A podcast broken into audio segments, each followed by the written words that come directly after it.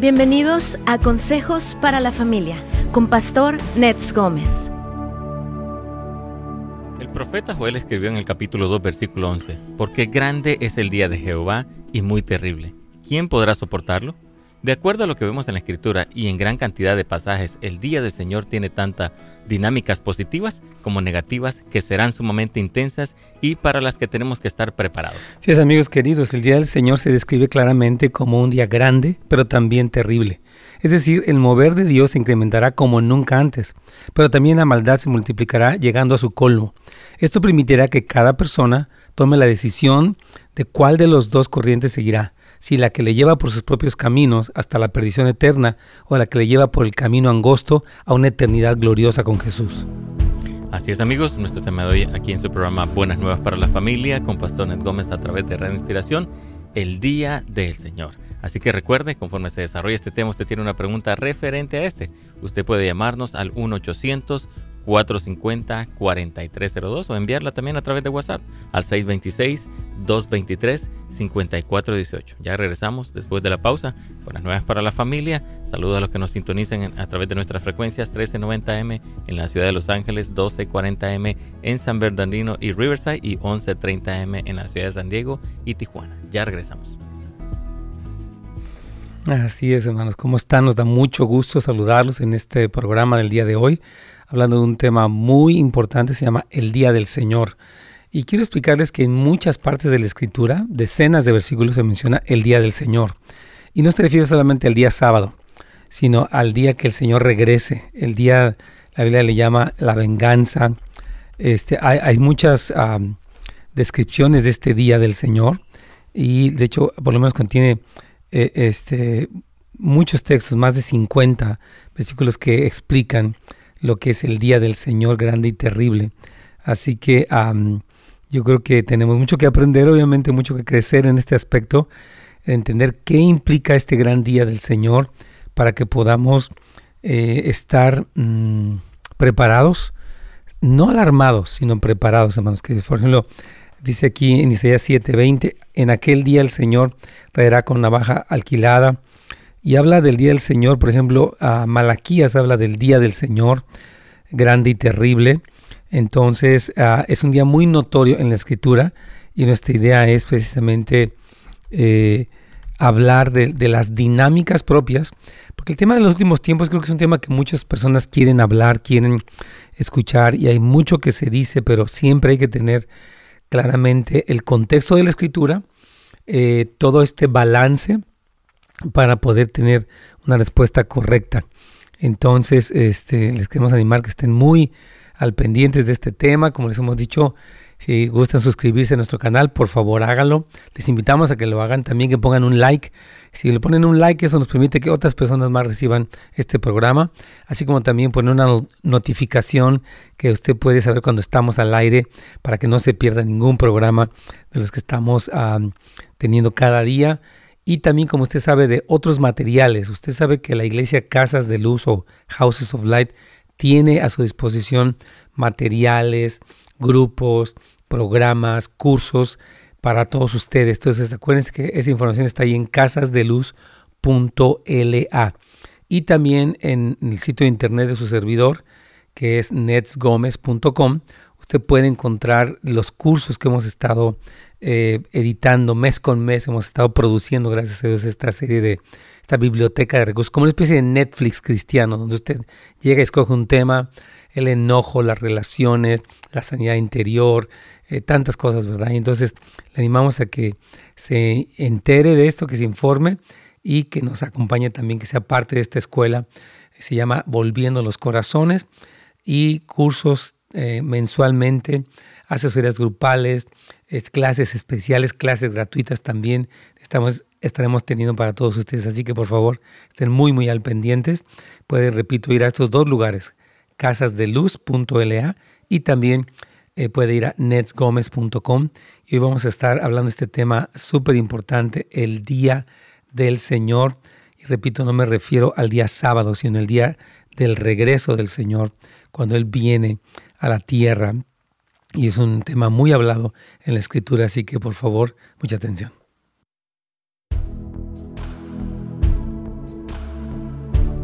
Pastor, ¿cómo estás? Buenos días. Carlitos, ¿cómo te va? ¿Bien? Muy bien, Pastor, gracias. Qué bueno, que Dios te bendiga. Queridos amigos y hermanos, gracias por acompañarnos en un programa más eh, de este su programa Buenas Nuevas.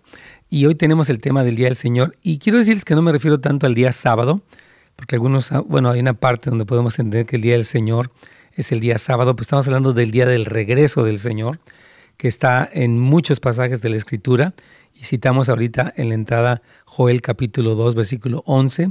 También Malaquías, que es un versículo muy conocido, dice, he aquí yo os envío el profeta Elías antes que venga el día del Señor y se refiere como un día grande y terrible. Entonces vamos a hablar de eso, Carlitos. ¿Qué te parece? Amén.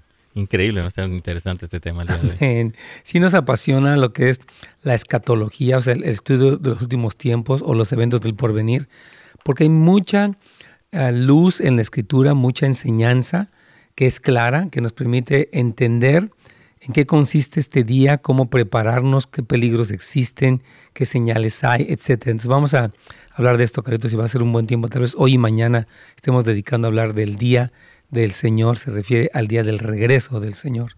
Así que aquí vamos. Primero vamos a hablar de, de la parte positiva, o sea, cuando se describe como un día grande y terrible, repito, la, la narrativa primera es que es grande, es glorioso, hermoso lo que el Señor hará y también terrible por los juicios que vendrán. Entonces, cuando hablamos de la parte del día grande del Señor, vamos a ver algo que le llama la Biblia que es una plenitud de avivamientos.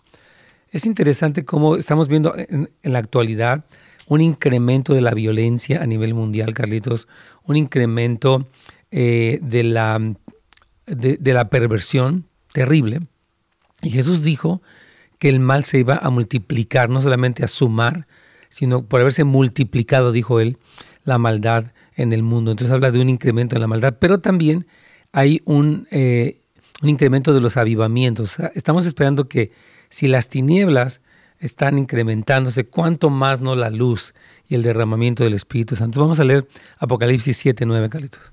Claro que sí. Dice, después de esto miré, y he aquí una gran multitud, la cual nadie podía contar, de todas naciones y tribus y pueblos y lenguas, que estaban delante del trono y en la presencia del Cordero, vestido de ropas blancas y con palmas en las manos. Súper bien, miren, el capítulo 7 de Apocalipsis describe primero los 144 mil, que son de las 12 tribus de Israel, no de los testigos de Jehová, claro. Y la segunda parte, a partir del versículo 9, empieza a hablar de una multitud enorme, dice que nadie podía contar, de todos los pueblos, tribus, lenguas y naciones que estaban adorando delante del trono del Señor. Entonces, esto nos habla de la gran cantidad de personas que experimentarán salvación, eh, avivamiento en sus vidas antes del regreso del Señor. Entonces, esto es muy precioso porque sí es verdad que hay noticias muy terribles, las oímos en la radio, en la televisión, pero también hay eh, la noticia gloriosa de esta visión que tuvo Juan, donde vio una gran multitud innumerable de todas las naciones, tribus, pueblos y lenguas. Entonces, este avivamiento es algo que nos espera y que tenemos que clamar, que tenemos que ser parte de eso, que tenemos que gozarnos por lo que viene, ¿no?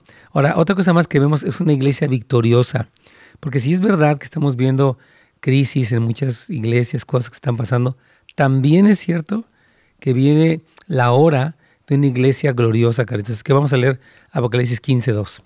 Claro que sí. Dice, vi también como un mar de vidrio mezclado con fuego, y a los que hacían, a los que habían alcanzado la victoria sobre la bestia y su imagen, y su marca y el número de su, de su nombre, eh, en pie sobre el mar de vidrio con las arpas de Dios. Entonces aquí Juan está viendo en el capítulo 15 los que habían alcanzado la victoria sobre la bestia. O sea, la bestia es el anticristo y su imagen. Él, recuérdense que en el capítulo 11, el versículo 13, habla de, o sea, del Apocalipsis, habla de este personaje histórico llamado el anticristo, que va, él, viene físicamente, no es un concepto.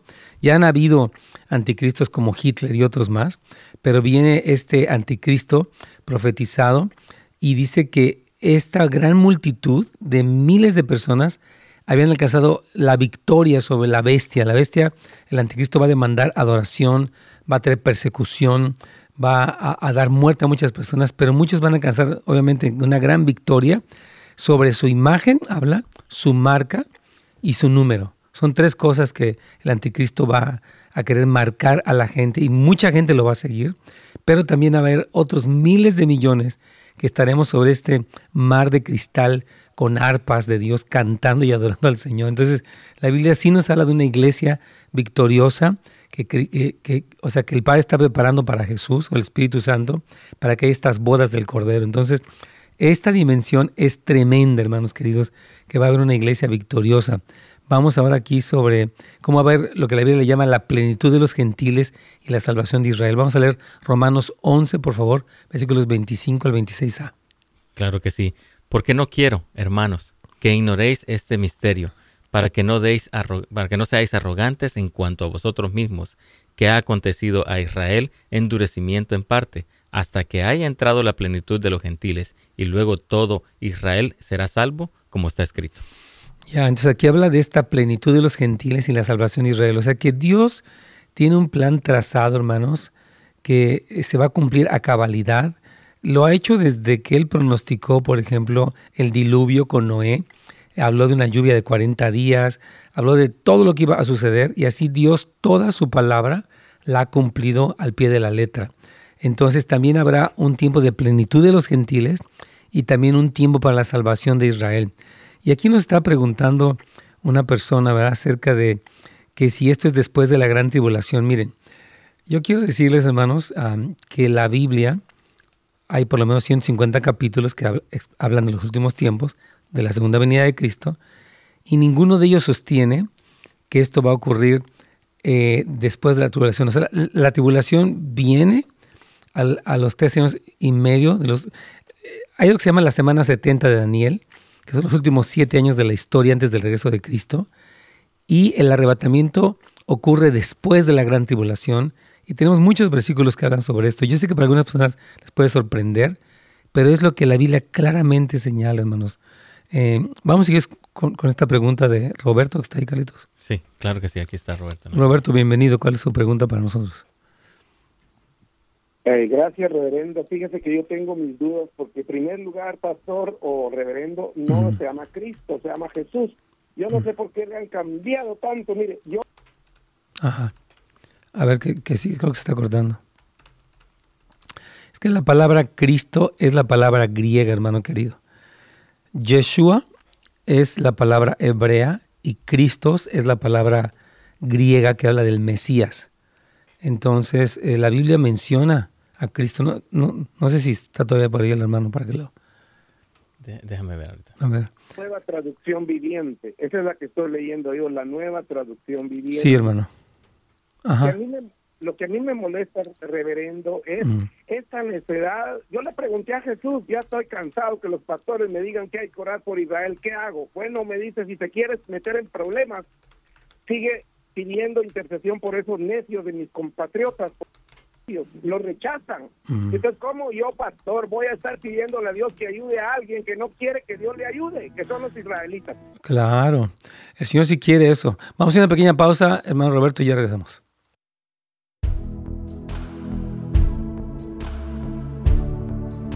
que no. Yo creo que hay que, yo le quiero recomendar, hermano Roberto, que lea la Biblia, mire, porque dice la palabra aquí en Romanos, capítulo 11, versículo 2, no ha desechado Dios a su pueblo, el cual desde antes conoció. ¿O no sabéis que dice la Escritura cómo invoca a Dios contra Israel diciendo, etcétera? Entonces, Dios no ha desechado a su pueblo y tenemos que orar. De hecho, Isaías capítulo 62 habla sobre los intercesores estarán clamando por Israel. Y Pablo mismo dice, yo desearía ser anatema para que todo mi pueblo, que, para que todos fueran salvos. Y también dice ahí que todo Israel será salvo. Entonces sí, hay un llamado, hermano, súper bíblico, este, eh, para orar por Israel. Sería un error que no oráramos por Israel. De hecho, Pablo dice, lejos esté de mí el no orar por Israel, ¿verdad? Entonces dice en Romanos 11, 26, y luego todo Israel será salvo. Entonces, hermano Roberto no tiene esa parte de la, de la escritura o no la ha leído. Y son unos necios y no quieren nada. Todos éramos necios. No queríamos nada. Estamos perdidos. Entonces, la Biblia dice que bienaventurados los que bendigan Israel y hay tanta, o sea, tantos versículos que dan sobre eso. Entonces, Hermanos, sería bueno que leyera Romanos 9, 10 y 11, porque ahí está escrito específicamente, este, específicamente todo el plan. Hermanos, yo quiero decirles que, que Jerusalén va a ser habitada por la presencia literal y física de Jesucristo. Es lo que le llama Isaías 62, dice que a todo, o sea, que, todo, que, que, Él pondrá a Jerusalén como una antorcha para todas las naciones. Isaías 2 dice que ellos subirán al monte del Señor. Está repleta la escritura de estas cosas, así que está bien. Ah, yo creo que me dicen aquí que se cortó la llamada, pero hay mucho que explicar. Y yo tal vez un día podemos hablar sobre el papel de Israel. No se trata de tener, escuche bien, una posición como mística o supersticiosa de que Israel, ¿no? O sea, Israel actualmente como nación pues, está lejos de Dios. Hay un remanente fiel de judíos mesiánicos muy grande, eh, o sea, comparativamente con la nación es pequeño, pero como nunca antes ha habido tantos cristianos que invocan el nombre de Cristo en Israel. Y muchos de ellos están predicando el Evangelio y todo. Entonces, este, ah, pero vendrá un tiempo de, como lo dice Romanos 8, 11, 26, donde todo Israel, eh, como dice también Mateo 23, dice que todos dirán bendito el que viene en el nombre del Señor. Así que va a ser precioso.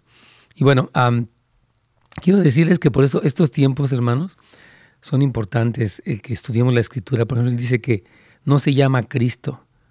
Y toda la Biblia, la palabra Cristo, ¿cuántas veces aparece en la Biblia? La palabra Cristo, ¿ah? muchísimas veces. Entonces, tengan mucho cuidado. Aparece 374 veces la palabra Cristo. Entonces, sí, sí se llama así. Es el Cristo, es el Mesías. Ah, pero yo, yo les quiero pedir, no se trata de entrar en controversia, ni de dividirnos, ni de odiarnos, nada de eso.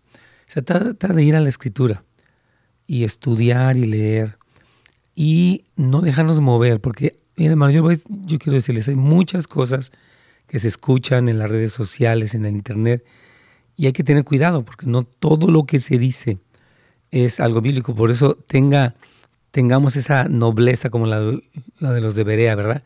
O que lo que dicen quiero constatarlo con la Biblia. ¿Qué dice? Y no nada más que dice un versículo, ¿qué dice? Antes y después, lo que se llama el contexto de la escritura, para que no seamos movidos por personalidades, por doctrinas que no están bien, etcétera, es, delicado. Entonces, sí, dice que, como dice, dice que le preguntó a Jesús que su pueblo sigue siendo necio. Sí lo son, pero los ama. De hecho, el Señor tiene un, plan, un pacto con ellos que es inquebrantable, el pacto de Abraham. Aquí vamos ya con Radio Inspiración.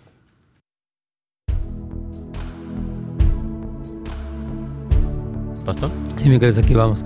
Entonces, eh, estamos hablando, hermanos, acerca del Día del Señor y decimos que no nos referimos tanto al día sábado, sino el día del regreso de Jesucristo a la tierra.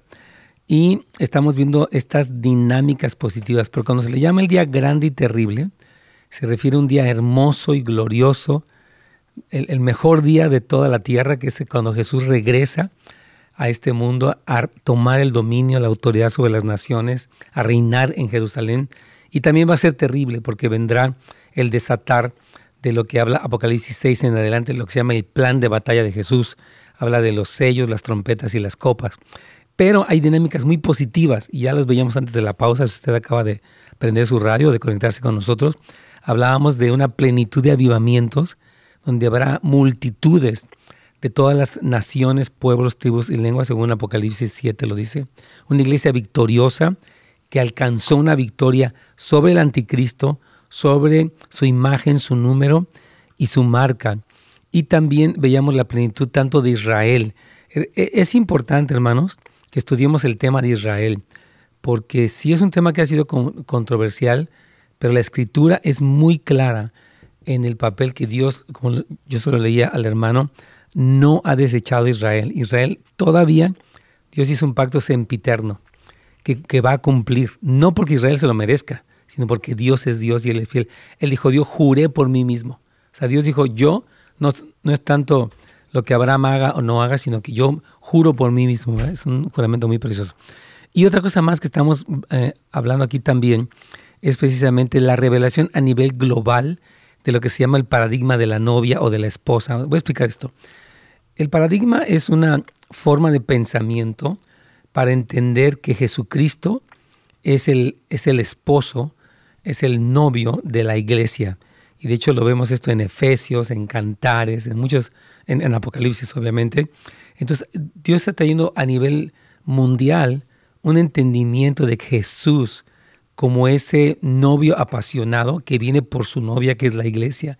Vamos a leer Oseas 2.16, por favor, Carlitos. Claro que sí, dice, en aquel tiempo, dice Jehová, no, me llamarás Ishi, mi marido, y nunca más me llamarás Baali, mi señor. Así es, entonces está hablando de un tiempo donde habrá un cambio, donde ya será mi marido, donde conoceremos al Señor en esta relación de intimidad, de cercanía, de pacto eterno con Él.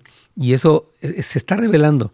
Eh, yo tengo pues eh, esos 46 años que he conocido al Señor y sí he visto cómo en los últimos, yo diría, 10, 15 años, a nivel mundial, no, no solamente Estados Unidos, se ha enseñado acerca del libro de Cantar de Cantares, todo lo que el Evangelio habla de Jesucristo como ese novio y habla de los amigos del novio, etc. Entonces, esto está haciendo un entendimiento de nuestro papel, porque dice en Apocalipsis 19, 21, el Espíritu y la novia dicen, ven, habla de, este, de esta unión entre el Espíritu Santo y la iglesia clamando por el regreso de Cristo en el entendimiento de que Él es el, novio. De hecho, la Biblia habla de las bodas del Cordero. Tremendo. Ahora, otra cosa más que, que, que, se va a ver en el mundo, hermanos, tremendamente, y que son parte de las tendencias positivas del Día del Señor, es el movimiento de adoración y oración más grande de la historia. Hemos oído movimientos, avivamientos, pero lo que viene es todavía mayor. Y vamos a leer Apocalipsis, por favor, capítulo 8, versículos 3 al 5. Claro que sí. Otro ángel vino entonces y se paró ante el altar con un incensario de oro y se le dio mucho incienso para añadirle a las oraciones de todos los santos sobre el altar de oro que estaba delante del trono. Y de la mano del ángel subió a la presencia de Dios el humo del incienso con las oraciones de los santos, y el ángel tomó el incensario y lo llenó de fuego del altar y lo arrojó a la tierra, y hubo truenos y voces y relámpagos y un terremoto.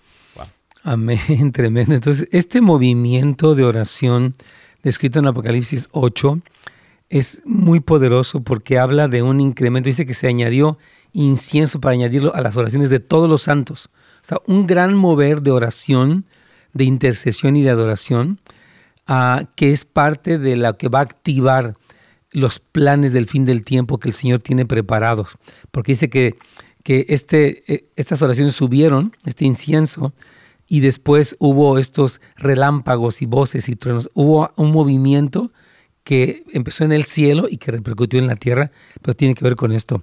Ahora vamos a ir con una pregunta que tienes ahí, Micalitos. Claro que sí, pastor. Dice, ah, dice, Dios le bendiga, excelente tema el día de hoy, miércoles, pero no entiendo que nosotros la iglesia pasaremos por la gran tribulación, porque Noé cuando construyó el arca y vino el diluvio fue salvo junto con su familia.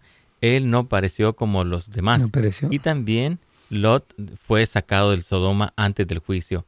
He leído mucho Mateo 24 y también Apocalipsis. Ahí me muestra que los juicios vendrán para los que se quedan y Mateo 24 se divide en dos partes.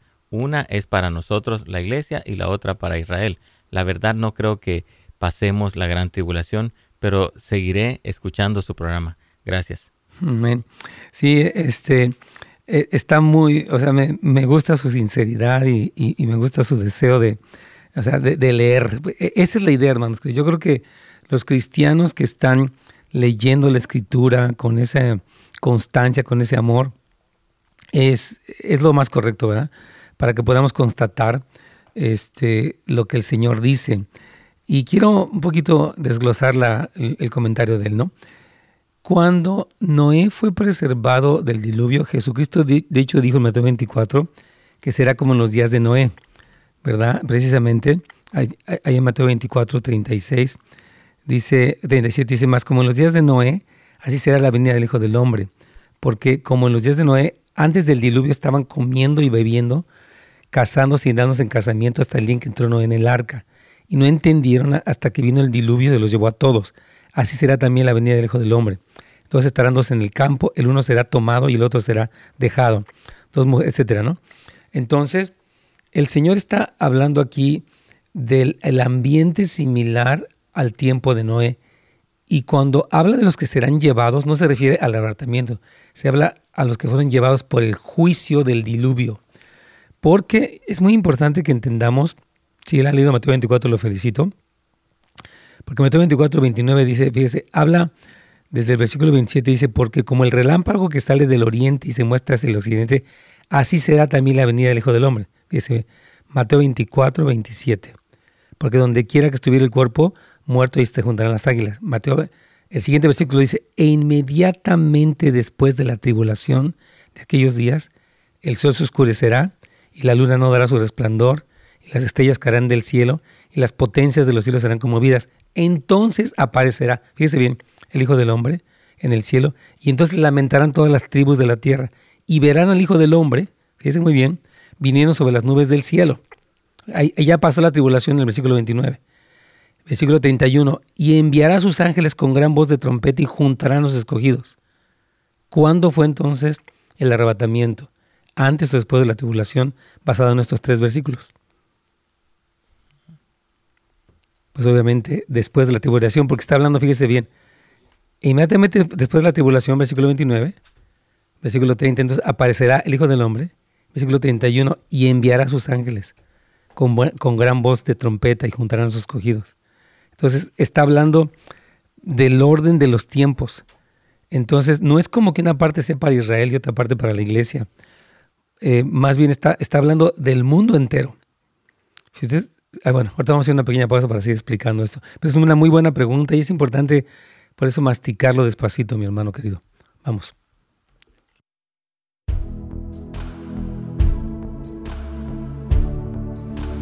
Así es, hermanos queridos. Yo sé que es un tema, yo respeto la, obviamente la opinión y gracias por escucharnos, este, a pesar de que no está de acuerdo con lo que estamos eh, explicando de la palabra. Pero amén, sigamos unidos, hermanos, sigamos eh, estudiando, entendiendo todas estas cosas. Porque mire, lo, lo, importante yo creo que es saber responder ante la escritura. No se trata simplemente de un debate teológico o escatológico, sino conocer, ok, Jesús va a venir y va a haber, como Jesús lo dice ahí claramente, un incremento en la maldad y estas cosas. Y tenemos que responder bien. Ahora yo quiero decirle a este hermano que ya muchas personas están pasando por tribulación. En las naciones el cristianismo actualmente es perseguido a muerte.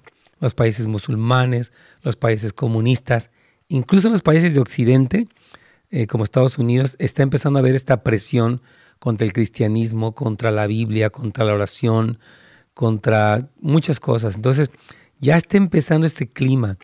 Entonces, cuando pensamos, ponemos el ejemplo de Noé y de Lot, que es verdad que Dios los preservó, pero estuvieron allí. ¿Cómo, explicar? Noé no fue sacado de la tierra. Noé es colocado en, la, en el arca y pasa alrededor de él el diluvio y él sobrevive. Lo mismo en el, en el caso de Lot todavía es más intenso. Entonces Dios lo libró, pero él continuó allí.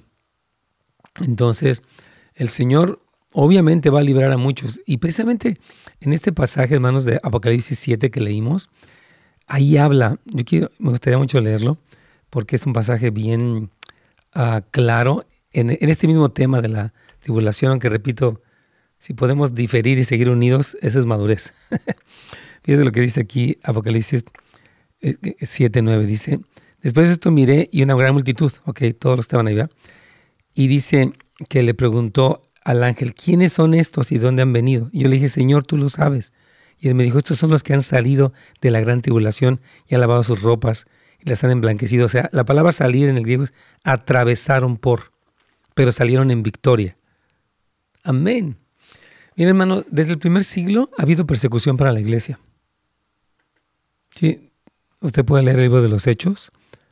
Por ejemplo, todos los, de hecho, los doce apóstoles fueron martirizados. Obviamente Judas fue reemplazado por Matías.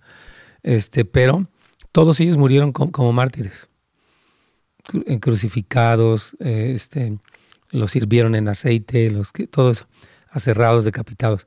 Entonces, esta idea como escapista del cristianismo no, o sea, sí hay una protección, pero el Señor nos permite atravesar durante estos tiempos con el gozo del Señor, con fe, porque la persecución en un sentido al cristianismo, hermano, ha sido desde el principio.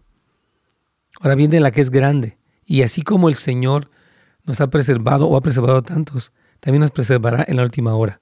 Habrá algunos mártires, porque eso sí, la Biblia lo habla. Vamos a regresar con la inspiración.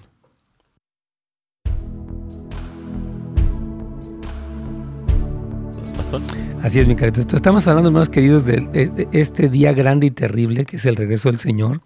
Y es grande, ya vimos bastantes cosas aquí. Y también este, queremos hablar acerca de cómo, bueno, estábamos diciendo antes de la pausa que habrá un mover de oración y adoración intenso en las naciones que está empezando a despertarse. Muchas iglesias están creciendo, están abriendo cuartos de oración y esto es a nivel mundial, grandes oraciones masivas de oración e intercesión. Otra cosa más que vamos a ver, hablando de, de cómo será el contexto en el Día del Señor, será también un derramamiento del Espíritu Santo uh, y de su poder. Vamos a leer Hechos 2, 17 al 19. Claro que sí, sí. En los postreros días, dice Dios, derramaré de mi espíritu sobre toda carne, y vuestros hijos y vuestras hijas profetizarán, y vuestros jóvenes verán visiones, y vuestros ancianos soñarán sueños. Y de cierto, sobre mis siervos y sobre mis siervas en aquellos días derramaré de mi espíritu, y profetizarán, y daré prodigio arriba en el cielo y señales abajo en la tierra. Amén, claro que sí. Entonces, esta promesa que está citando el apóstol Pedro en Hechos capítulo 2, es de Joel capítulo 2, versículo 28 en adelante. Y él está hablando del, del día del Señor precisamente. Y, y, está hablando que en esos días últimos antes del regreso de Cristo, él iba a derramar de su Espíritu Santo sobre toda carne. Y nuestros hijos e hijas iban a profetizar y nuestros jóvenes iban a tener visiones. Y los ancianos eh, en, en el Señor iban a tener sueños. Entonces, dice que iba a derramar de su espíritu. Entonces estamos esperando todavía, hermanos queridos, antes del regreso de Cristo, sí una apostasía tremenda, pero también un derramamiento. Son cosas que corren paralelas. También eh, algo que va a haber es una gran cosecha. Y vamos a leer eh, Daniel 7:27, por favor. Y que el reino y el dominio y la majestad de los reinos debajo de todo el cielo sea dado al pueblo de los santos del Altísimo, cuyo reino es reino eterno y todos los dominios le servirán y obedecerán. Amén. Está tremendo esto. voy a explicarles. Eh, después de la séptima trompeta, viene lo que son las siete copas de la ira, que es cuando Jesucristo, Él viene y hace una procesión triunfal por toda la tierra y va rescatando a los cautivos y ahí es donde ocurre tanto el arrebatamiento como la transformación de nuestros cuerpos, cuerpos glorificados, ¿verdad? Y Él finalmente desciende en el valle de Armagedón y hay esta gran batalla por Jerusalén y después empieza este gran milenio, ¿verdad? Entonces ahí es donde se va a cumplir esto de que los siervos del Señor vamos a servirle en las naciones, como dice en las parábolas que dijo, oh, dice, tienes tres talentos y bueno, fuiste fiel con esos, te pondré sobre esto. Y, la fidelidad que hemos tenido durante esta vida será recompensada por el Señor, dándonos autoridad para gobernar junto con Él. Entonces, esto es algo que viene es, el Día del Señor. Pero vamos a hablar de las tendencias negativas. ¿Por qué se le llama al Día del Señor un día terrible? ¿Qué es lo que implica esto? Así que vamos a ver que número uno va a ser la crisis más grande de la historia, hermanos. Eh, en cuanto a una plenitud de la iniquidad, que repito, eso no tienes que ser ni profeta ni nada para darte cuenta de que realmente hay un incremento terrible de la maldad. Vamos a leer Daniel 12.1 que lo, lo estudiamos la vez pasada, Caletos.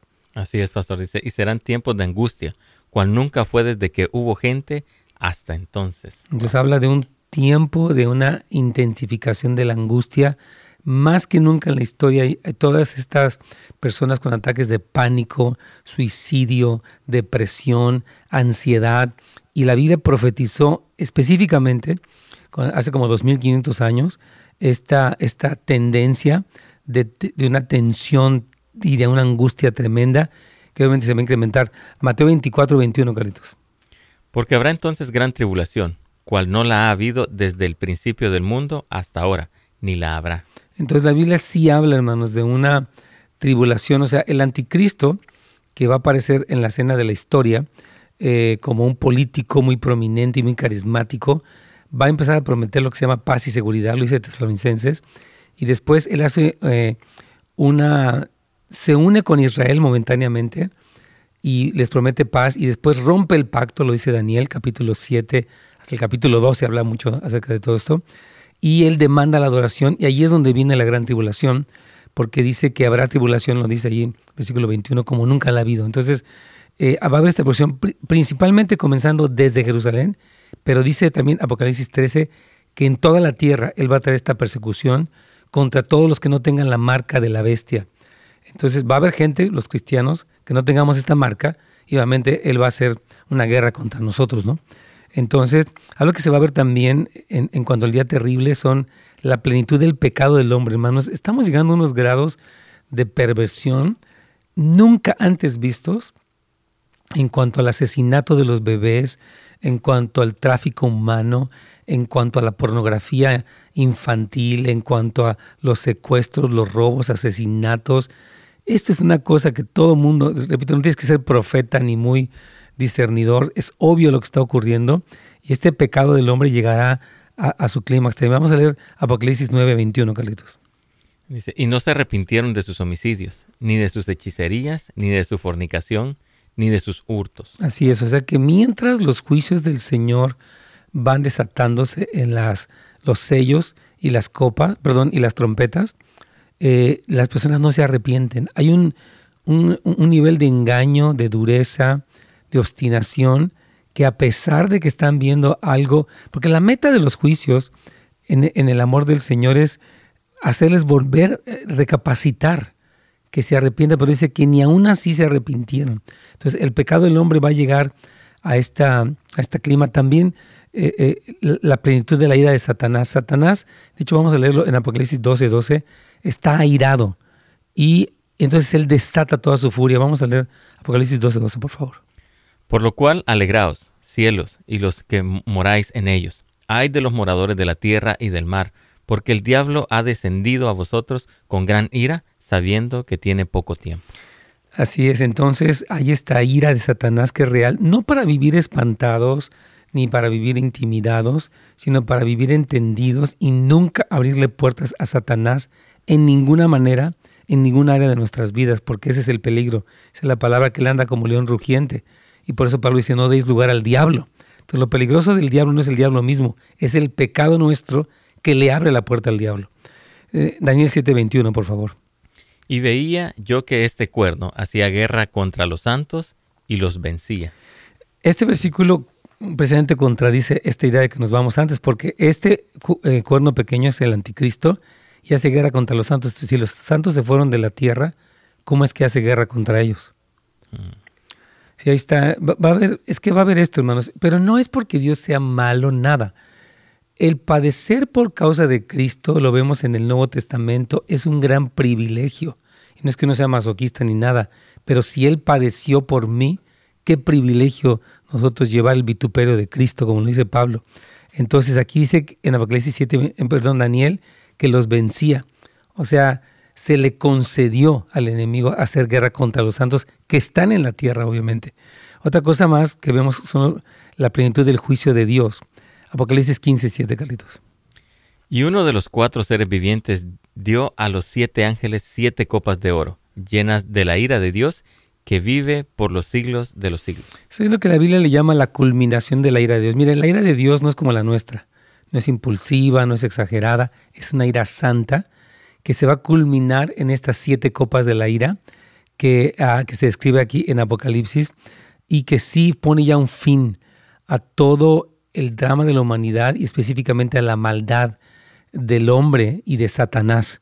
Precisamente por eso el Señor hace esto para remover todo lo que impide el amor. Vamos a hacer una pequeña pausa, Carlitos.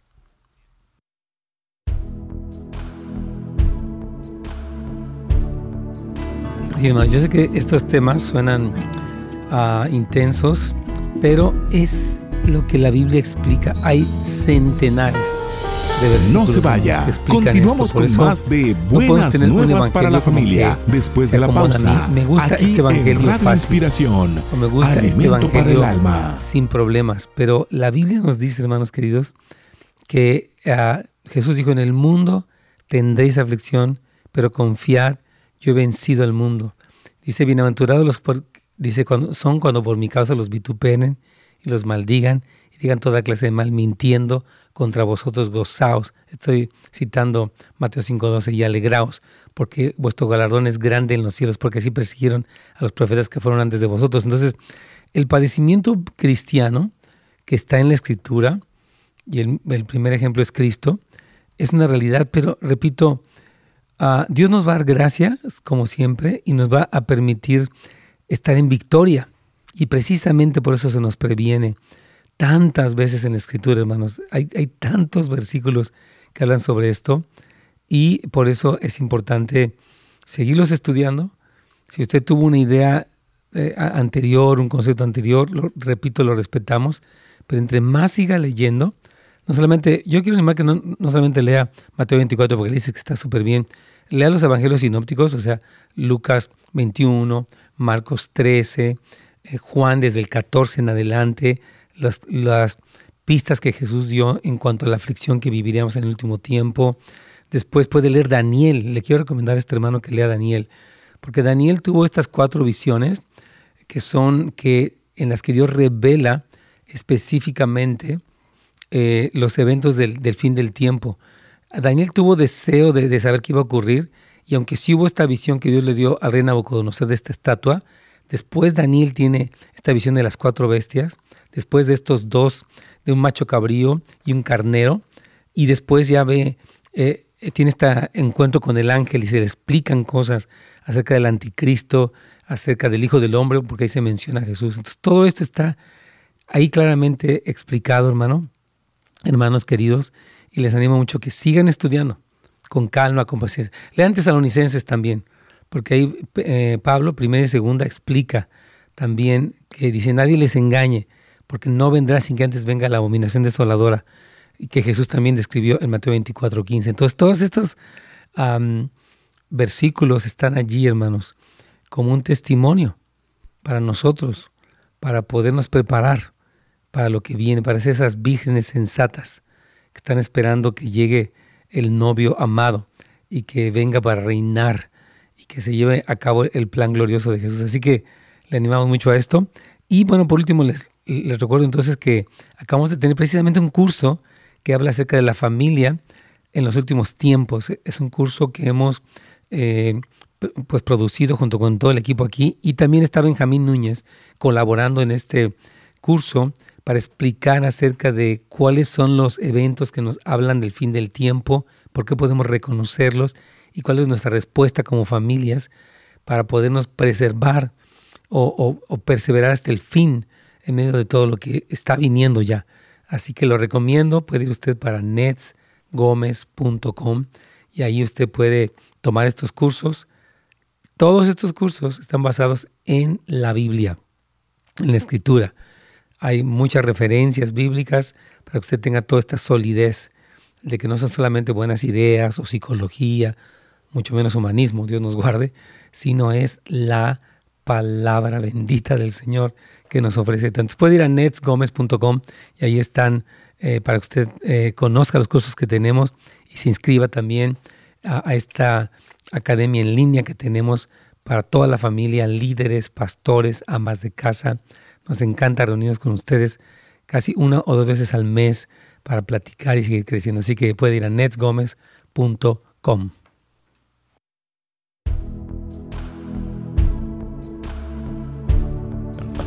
Sí, me carito. Entonces, ya hablamos, hermanos queridos, acerca de las tendencias positivas, todo lo que es el avivamiento, el derramamiento del Espíritu Santo, el incremento de la oración, eh, tantas cosas, ¿no? Esa gran cosecha que va a haber. Y, hablamos en el segmento anterior acerca de las otras cosas que están claramente profetizadas y que se llama la parte del terrible de ese día, ¿verdad? Que para los que no han creído, dice, como dice la Biblia, juicio y expectación eh, de, terrible para el que no ha resistido, para el que se ha resistido a la verdad. Y hablamos ya de algunas cosas, hablamos también acerca de cómo eh, hay una plenitud de los juicios de Dios, porque la Biblia sí habla tanto de los sellos como de las trompetas, como de las copas de la ira. Ahora, algo más que vemos es el gemir de la tierra. Romanos 8 habla acerca de cómo la, creación gime a una. Entonces vemos cómo hay terremotos, hay disturbios en la atmósfera, la agricultura, todo está descompuesto. Miren, hermanos, el pecado del hombre ha traído a la creación a toda esta destrucción terrible de los mares, del aire, de la tierra, todo. El hombre en su codicia todo lo corrompe, lo destruye, es la verdad. Entonces la tierra está respondiendo ante todo esto. Y mira lo que dice Romanos 8:22, Carlitos. Porque sabemos que toda la creación gime a una, y a una está con dolores de parto hasta ahora. Sí, entonces todo esto que estamos viendo, los volcanes como nunca, los terremotos, los ciclones, los tornados, es precisamente parte de este gemir de la tierra que ya anhela la manifestación de los hijos de Dios. Ahora queremos explicar, hermanos, que Dios utilizará los, los medios menos severos para atraer al mayor número de personas a los niveles más profundos del amor sin violar su libre albedrío. O sea, Dios permite cosas durante los eventos del fin del tiempo, antes de este día grande y terrible, porque Él nos ama. Y Él quiere que recapacitemos. Él quiere que nadie se vaya, dice que su voluntad es que ninguno se pierda, sino que todos vengan al conocimiento. 1 Timoteo capítulo 2, 1 en adelante. Entonces, Dios quiere remover, hermanos, lo que obstaculiza su amor, el engaño, la arrogancia, la obstinación, la confusión y todo lo demás, ¿no? Entonces vamos a leer 1 Corintios capítulo 4, versículo 5. Así que no juzguéis nada antes de tiempo, hasta que venga el Señor el cual aclarará también lo oculto de las tinieblas y manifestará las intenciones de los corazones, y entonces cada uno recibirá su alabanza de Dios. Amén, qué tremendo. Entonces, dice la palabra que el, ahorita vemos las cosas así, no vemos cosas injustas, muchas cosas que están pasando, dice, pero espérense, hasta que el Señor venga, Él va a traer, va a aclarar todo, va a sacar a la luz las tinieblas y va a, manifestar lo que está pasando en el corazón del hombre. Entonces, el Señor quiere remover lo que, lo que impide el amor y va a empezar a remover. Cuando Cristo aparece, hermanos queridos, en la escena, Juan el Bautista dice, he aquí el Cordero de Dios que quita el pecado del mundo. Cristo lo hizo a través de su sacrificio, que, que Él quitó el pecado que nos estorbaba el acceso a la presencia del Señor, pero va a quitar el pecado en sentido literal de la tierra, va a venir a gobernar y a remover todo ese pecado terrible. Entonces, ese es su amor, esa es su misericordia, ¿verdad? Él va a salvar a las multitudes, como lo decíamos, y de hecho va a desatar la venganza de Dios sobre aquellos que persiguen a la iglesia. Vamos a leer Isaías 63, 4, Carlitos. Porque el día de la venganza está en mi corazón, y el año de mis redimidos ha llegado. Isaías 63 es uno de los pasajes más gloriosos que describe a Cristo viniendo desde Bosra, y él tiene su vestido manchado de sangre, porque sus enemigos han hecho guerra contra él y él está en esta batalla, pero dice que es el día de la venganza que está en su corazón y ha llegado el año de los que él ha redimido. Entonces, estos ah, juicios que existen, que son reales, van a traer, no son malos, son precisamente para remover todo aquello que impide que su amor llene y que su gloria llene en toda la tierra. A ver, las personas piensan, oh, ¿cómo Dios va a hacer algo así tan malo? Dios no hace nunca nada malo. Sus juicios, dice la verdad, los juicios del Señor son verdad, todos justos. Salmo 19. Entonces, cada vez que Dios actúa, hermanos, en, en estas dinámicas antes del regreso de Cristo, siempre está cimentado en su gran misericordia, en su gran amor, porque Dios es amor y Él es santo. De Él no procede ni la injusticia, nada, ni la maldad, mucho menos. Entonces, vamos a ver eh, tres tipos de respuestas de la iglesia a los juicios de Dios. No vamos a terminar el día de hoy. Queremos mañana, obviamente, darle conclusión a este tema que es amplio, que a veces es complicado.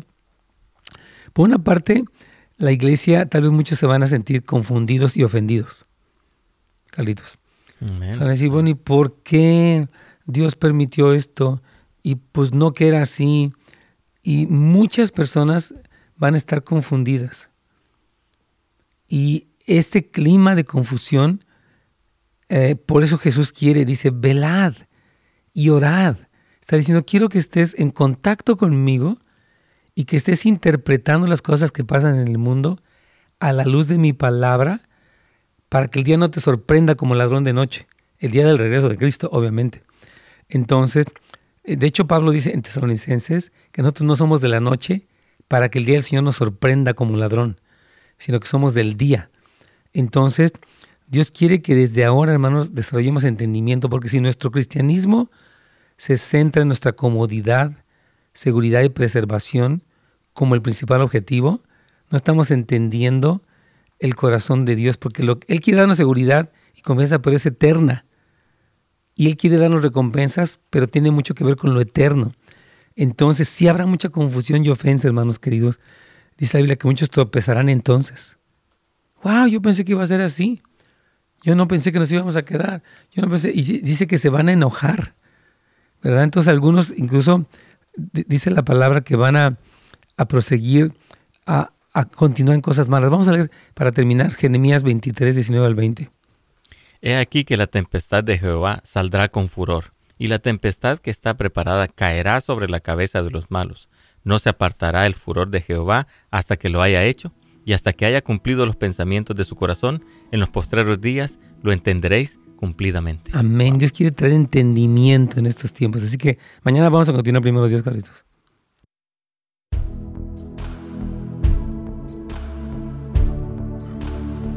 Amén, hermanos queridos.